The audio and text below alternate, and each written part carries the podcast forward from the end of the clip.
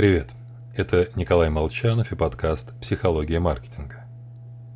Пример из вчерашнего подкаста, он не столько об алкоголе или о необходимости развлечений, а о том, что на наше поведение сокрушительнейшим образом воздействует сила контекста.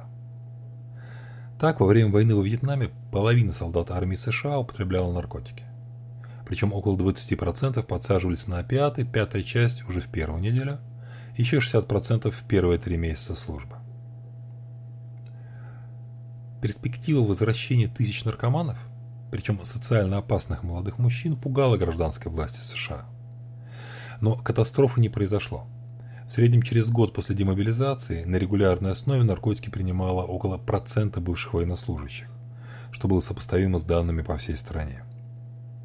Причина – изменилась среда – Вместо военных действий мужчин опасности – знакомое детство, новая работа, учеба, подружки, а также куча других социальных норм своей группы. Упрощенно, во Вьетнаме наркотики принимать нормально, а дома нет. Изменение привычек наиболее эффективно, когда меняется окружающая среда, в которой мы живем. Срабатывает как в случае крупных изменений, Исследования Хиттертона и Патрисии показывают, что в 36% случаев фактором успеха являлся переезд на новое место. Так и в мелочах. Допустим, раздражают долгие выступления на совещаниях, поступите как генерал Гас Погонис, руководивший снабжением армии США во время войны в Ираке. Проводите все совещания стоя.